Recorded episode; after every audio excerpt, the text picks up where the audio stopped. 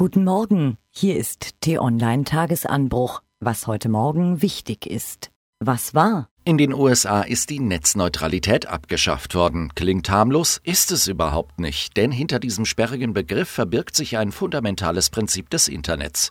In der Leitung sind alle Daten gleich. Eine Webseite wandert also mit derselben Priorität durchs Netz bis auf ihr Gerät wie die Klänge eines Musikstreaming-Dienstes. In einer Welt ohne Netzneutralität könnte der Musikstreaming-Dienst ihren DSL, Kabel- oder Mobilfunkanbieter dafür bezahlen lassen, dass seine Daten bevorzugt werden. Das garantiert ruckelfreie Sounds, aber nur auf Kosten aller anderen Angebote, bei denen sie sich über die langen Ladezeiten ärgern. Kleine Firmen oder private Seiten, die sich ein bezahltes Vorfahrtsrecht nicht leisten können, werden abgestraft. Deshalb gilt die Abschaffung der Netzneutralität als Anfang vom Ende des gleichberechtigten Internets. Was steht an? Vor einem Jahr fuhr Anis Amri mit einem LKW auf den Weihnachtsmarkt an der Berliner Gedächtniskirche, tötete elf Menschen und verletzte 55 weitere. Die Online-Redakteur Jan Hollitzer war damals schon wenige Minuten nach dem Anschlag am Tatort und berichtete live. Nun ist er wieder dort gewesen und hat sich daran erinnert, was er damals erlebt hat. Die T-Online-Redakteure Felix Walter und Martin Trotz haben ihn dabei gefilmt. Das Ergebnis sehen Sie heute auf t-online.de. Die Geschichte ist eine von mehreren Artikeln zu den Folgen des Terrors. Am Wochenende dokumentiert t-online.de das Versagen der Sicherheitsbehörden, die Amris Tat vermutlich hätten verhindern können, und berichtet von der Gedenkfeier für die Opfer. Die CSU ist viel mehr als eine Partei. Eigentlich ist sie ein Staat im Staate. Und dieser Staat feiert heute und morgen in Nürnberg seine Krönungsmesse. Zunächst darf der Scheuer Andi als Hofmarschall zum Volke sprechen. Dann auch die aus Berlin angereiste befreundete Kaiserin Angela I. Dann lässt sich der alte Herrscher Horst I. ein weiteres Mal zum Herrscher wählen. Aber herrschen darf er nur noch über die Partei.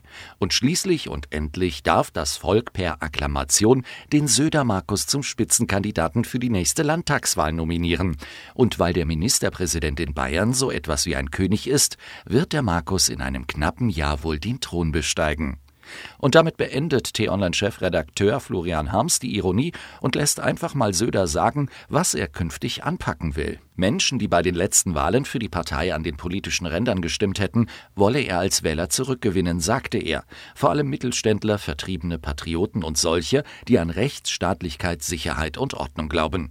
Darüber kann man schmunzeln oder man gibt Söder einfach mal eine Chance. Florian Harms hat sich für Letzteres entschieden und ist gespannt, die Berichte von T-Online-Redakteur Jonas Scheible von der Krönungs-, nein, vom Parteitag zu lesen.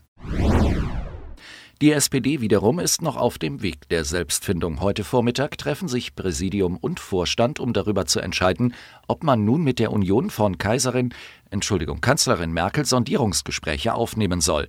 Man kann davon ausgehen, dass Martin Schulz und die Seinen sich schon längst dafür entschieden haben.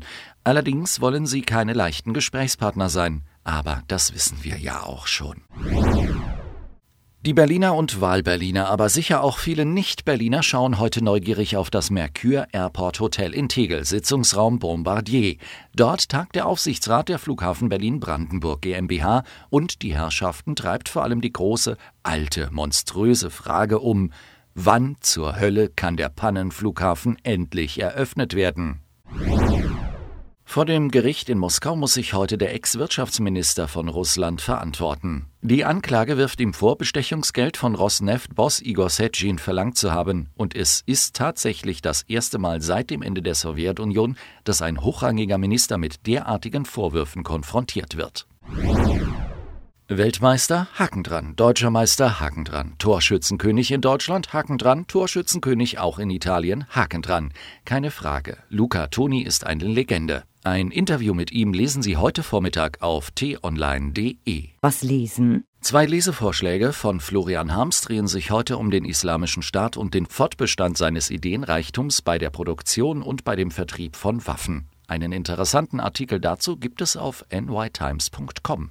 Und seit gestern läuft ein neuer Star Wars im Kino. Mehr Informationen dazu und weitere Themen finden Sie auf t-online.de.